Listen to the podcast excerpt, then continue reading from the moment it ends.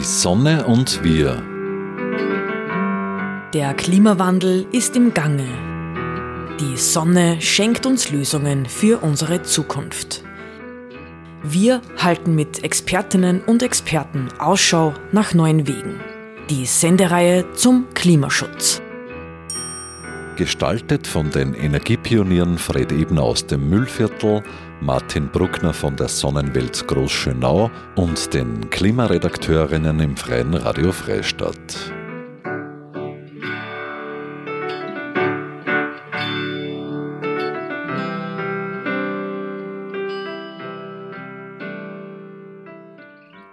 Herzlich willkommen, liebe Zuhörerinnen und Zuhörer, zu dieser Ausgabe von Die Sonne und wir. Diese Ausgabe ist Teil 2 eines Interviews mit Elisabeth Gierlinger. Wir sprechen über die Klimastrategie in Altenberg bei Linz. Wenn Sie die erste Ausgabe hören möchten, können Sie das unter cba.media im Online-Archiv der freien Medien tun. Suchen Sie nach der Sendereihe Die Sonne und wir. Elisabeth Gierlinger ist Gemeinderätin in Altenberg bei Linz und Obfrau des Ausschusses für Umwelt- und Klimaschutz. Also zur, zur Grundidee der Klimastrategie ist es ja so, dass ähm, es vorher auch schon Strategien, Ziele, Planungen gab in Altenberg.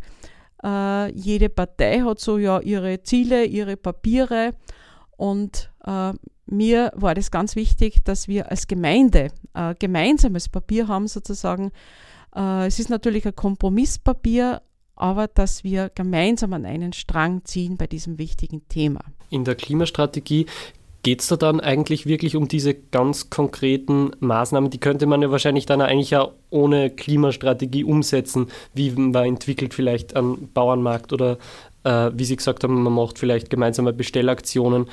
Vielleicht kann man ein bisschen noch einmal das konkretisieren, welche Ziele da tatsächlich jetzt enthalten sind, welche jetzt drinnen stehen, vielleicht auch welche Ihrer Meinung drinnen stehen sollten. Ja, äh, es ist richtig, man kann die Maßnahmen auch umsetzen ohne Strategie. Wir haben auch in den vergangenen Jahren schon ganz viel umgesetzt. Wir waren ja nicht, äh, wir waren ja äh, sehr aktiv. Andere Gemeinden übrigens auch, aber wir auch sozusagen, weil, weil das eben schon seit langem Thema ist. Und, aber trotzdem macht es einen Sinn, sich in einem Prozess einmal ganz konkret damit auseinanderzusetzen. Und wir, wir sagen jetzt, wir haben eine Strategie, wir wollen das umsetzen. Es ist ja auch in der Strategie angeführt, wie wir es umsetzen. Wir haben jährlich einen Umsetzungsplan, der wird auch im Gemeinderat beschlossen und dann äh, auch einen Bericht sozusagen, dass man dann drauf schaut, was haben wir uns vorgenommen, was äh, haben wir tatsächlich umgesetzt. Das ist meiner Meinung nach auch sehr wichtig, dass sonst wird das irgendwie so unverbindlich. Also diese Verbindlichkeit. Mhm. Und äh, das ist für mich ein, wichtiges Thema, äh, eben diese Verbindlichkeit, die wir durch einen Gemeinderatsbeschluss äh, haben, wir haben äh, einen einstimmigen Gemeinderatsbeschluss geschafft im September 2023. Und das heißt, es ist schon ein über alle im Gemeinderat vertretenen Parteien, äh, das ist eben die ÖVP, die Grünen, die SPÖ und die FPÖ, haben wir sozusagen einstimmig äh, das, die, die, Zustimmung für, für, für diese Strategie, auch für die Umsetzung. Und das ist schon äh, auch ein wichtiges Bekenntnis äh, von allen Seiten ist schon wichtig. Und das ist natürlich jetzt schon, da braucht es auch Kompromisse in der Strategie. Es ist natürlich, äh, liegt auf der Hand, die Interessen, die, die Prioritäten sind unterschiedlich jetzt. Äh, äh, und äh, wenn man jetzt, und das war uns sehr wichtig, ein, ein gemeinsam, ein von allen getragenes Papier äh, zu haben, und dann braucht es einfach Kompromisse um auf die Themenstellungen einzugehen. Also wir haben äh, eben immer bei jedem, ähm, bei jedem Themenblock sozusagen ein, einmal die Ziele ähm, formuliert, Grund, wo, wo so Grundsätzliches drinnen steht und das ist aus meiner Sicht ein sehr, sehr wichtiger Teil, also dieser allgemeine Teil, weil äh, man dann natürlich, äh, das ist so eine Art Bekenntnis sozusagen, wo wollen wir hin? Diese Ziele, das sind sozusagen bis 2030, oder? Habe ich das? Die Klimastrategie äh, Altenberg äh, 2030 heißt es, genau. Also es ist jetzt, äh, ja, es sind sehr viele Zielpapiere, Strategiepapiere bis 2030. Das ist ja so sozusagen, wenn man jetzt schaut auf EU-Ebene, nationaler oder Länder, Länderebene, und da wollten wir uns natürlich auch an dem orientieren, was aber nicht heißt, also diese, diese, dieser allgemeine äh, Block sozusagen immer bei den Themenbereichen, äh, die sind aus meiner Sicht viel länger gültig. Können sich aber weiterentwickeln. Da kann nur was dazukommen sozusagen. Wenn das jetzt, wenn wir in fünf Jahren draufkommen und wir haben da jetzt was ganz Wichtiges nicht drinnen, dann äh, bin ich der Meinung, dann dann werden wir das natürlich ergänzen. Brauchen wir jetzt nicht jetzt jedes Mal wieder eine ganz neue Strategie oder einen neuen Prozess, aber dass man dann schon wieder mal drauf schaut, äh, stimmt das noch? Gehen wir noch in die richtige Richtung? Das ist ja bei allen Zielen sehr wichtig, dass man, man nimmt sich mal was vor äh, in dem heutigen Wissen, das wir haben äh, und, und wie gesagt, also die, die Leute, die eingebunden waren, äh, und dann entwickelt man Ziele und dann ist es wichtig, regelmäßig drauf schauen, stimmen die Ziele noch oder welch, haben wir die Ziele erreicht? Braucht es da Veränderungen?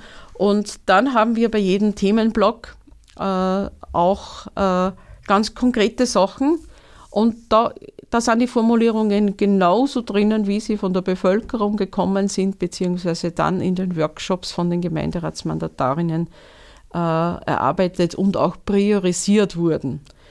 Und da sind, wenn man sich das anschaut, äh, natürlich äh, Ziele drinnen, die man relativ leicht erreichen kann. Um diese Bestellaktion anzusprechen nochmal, das, das, kann man, das kann man heuer im Herbst machen, das kann man nächstes Jahr machen. Äh, das, äh, und, und andere Dinge, die wird man äh, da wird es darum gehen, in Schritten zu arbeiten, das zuerst einmal konkretisieren. Was, was heißt denn das sozusagen? Äh, zum Beispiel, wenn ich da was rausgreifen kann aus dem ersten Kapitel CO2-neutrale Energie und Reduktion des Energieverbrauchs, das ist ein ganz ein großes Kernthema. Äh, da steht drinnen, äh, äh, Photovoltaikausbau forcieren. Und wir haben da ein paar Unterpunkte, dass wir Photovoltaik bei Neubauten prüfen. Das ist, äh, man kann mal sagen, ja, was heißt denn das überhaupt, das Prüfen? Äh, wir haben ja teilweise, das war schon ein Feilschen um einzelne Wörter, heißt das jetzt sozusagen, prüfen wir jetzt etwas oder setzen wir was um oder äh, das kommt öfters vor sozusagen äh, und äh, dann äh, wird man halt bei dieser Prüfung sozusagen, wie man Photovoltaik bei Neubauten forcieren kann, äh, zu einem Ergebnis kommen. Also worauf wir uns verständigt haben, das ist schon, dass man bei öffentlichen Gebäuden einfach den äh, Photovoltaikausbau äh, umsetzen. Äh, genau. Und ja, und dann sind so Schlagworte drinnen wie schnelle Einspeisemöglichkeit.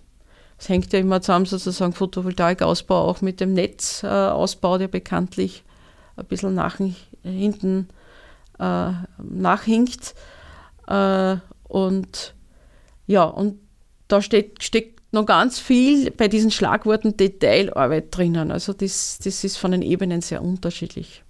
Ganz so viel Zeit haben wir nicht, aber vielleicht gehen wir auf diese Ziele bzw. Ja, auf diese Punkte, auf diese Blöcke kurz ein jeweils, was da sozusagen in einer Gemeinde überhaupt möglich ist. Also zum Beispiel im Bereich klimafreundliche Mobilität oder beziehungsweise CO2 haben wir jetzt ein bisschen schon sozusagen ein paar Punkte rausgehört. Bereich klimafreundliche Mobilität haben Sie dann sozusagen im nächsten Block stehen. Was ist, da, was ist da möglich in einer Gemeinde überhaupt? Mobilität ist ja eigentlich ein recht ein globales Thema, wie Sie vorher schon ein bisschen erwähnt haben. Genau. Also es geht äh, bei der klimafreundlichen Mobilität, also alles, was nicht, ähm, sage jetzt einmal, motorisierter Individualverkehr, Pkw-Verkehr ist, äh, sei es jetzt öffentlicher Verkehr, Radverkehr, Fußgängerverkehr, ist auch ein sehr wichtiges Thema.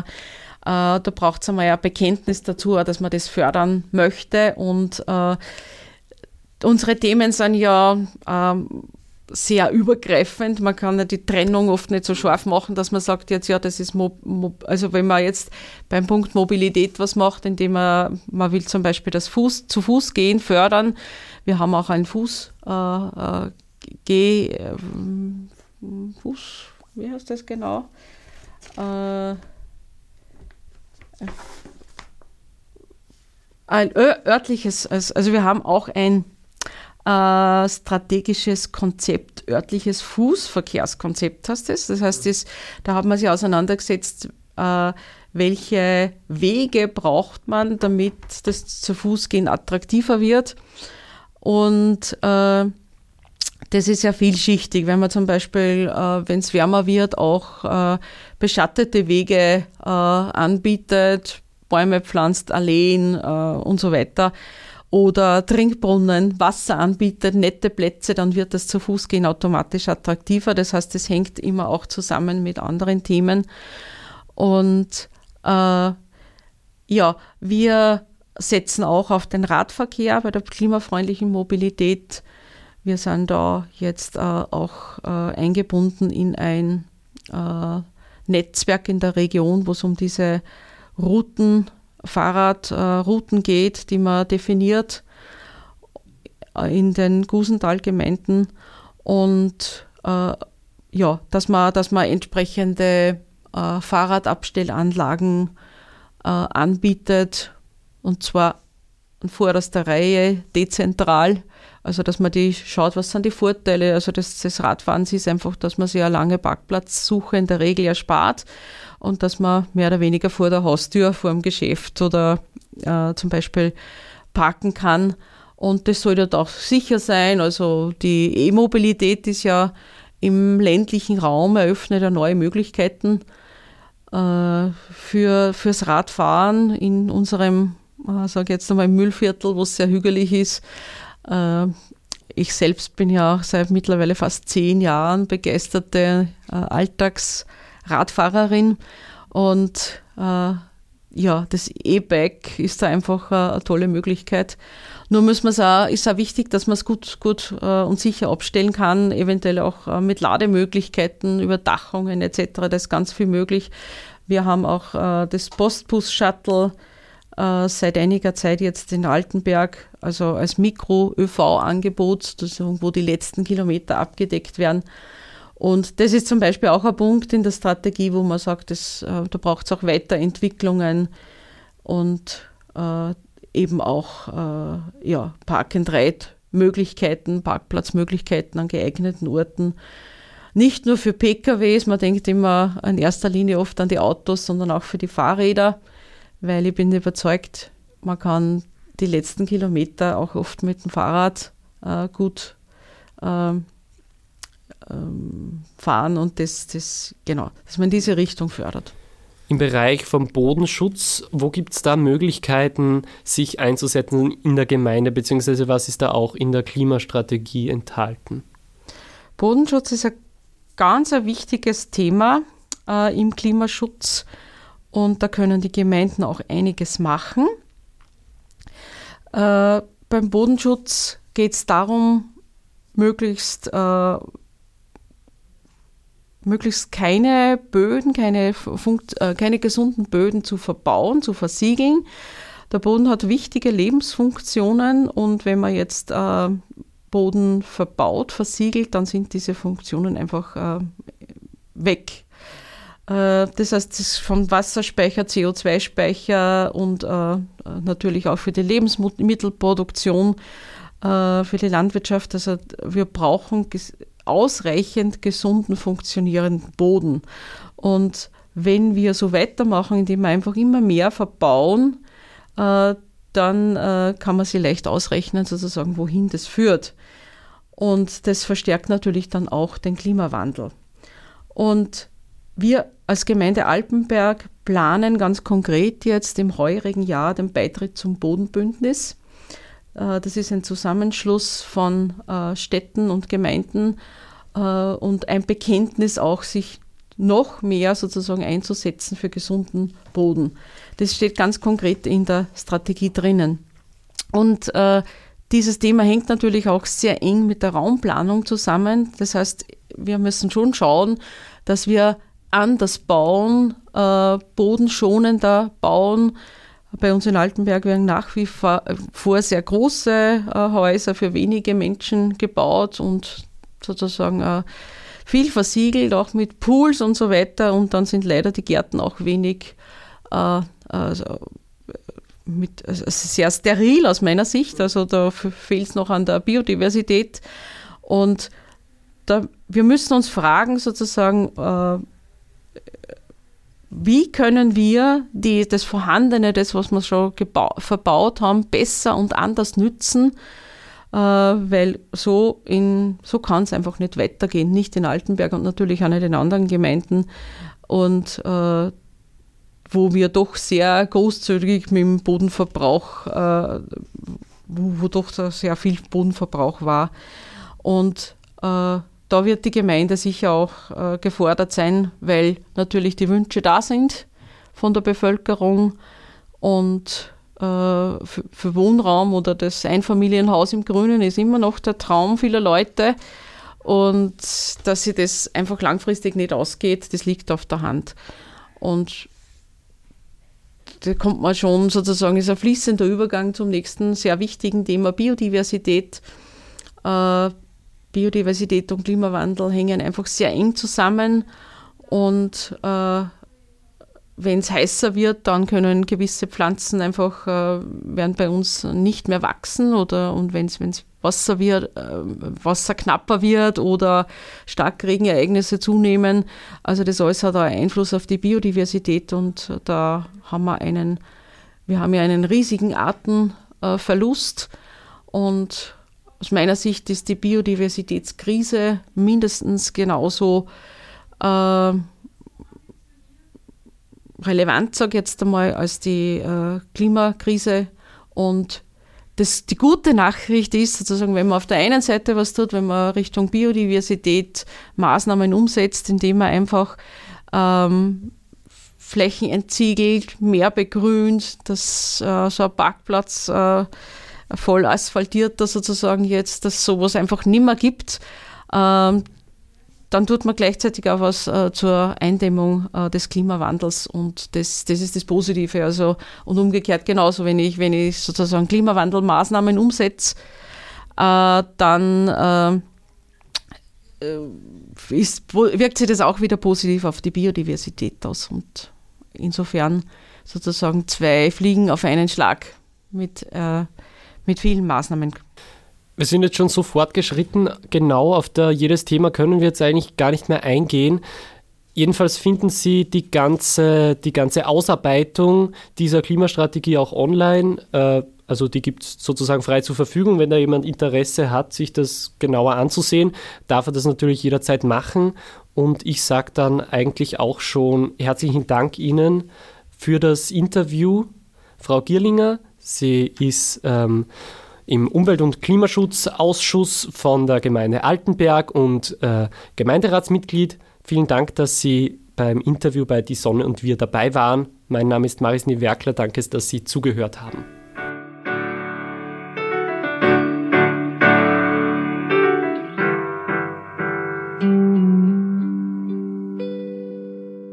Diese Ausgabe ist Teil 2 eines Interviews mit Elisabeth Gierlinger. Wenn Sie die erste Ausgabe hören möchten, können Sie das unter cba.media im Online-Archiv der freien Medien tun. Suchen Sie nach der Sendereihe Die Sonne und wir.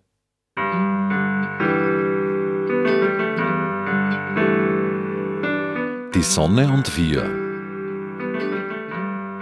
Die wöchentliche Sendung zum Klimaschutz wurde in Kooperation mit der Sonnenwelt entwickelt.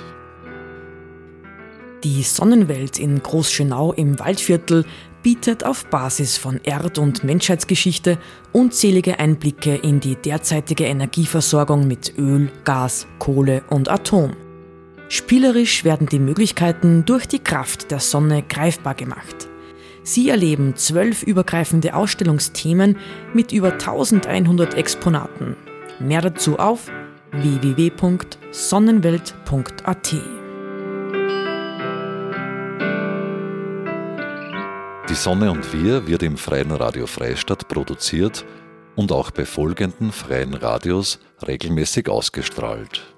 Radio Froh Linz, B138 Kirchdorf, Freies Radio Salzkammergut, Radio Y Hollerbrunn, Campus und City Radio St. Pölten, Radiofabrik Salzburg und Radio OP Oberpullendorf.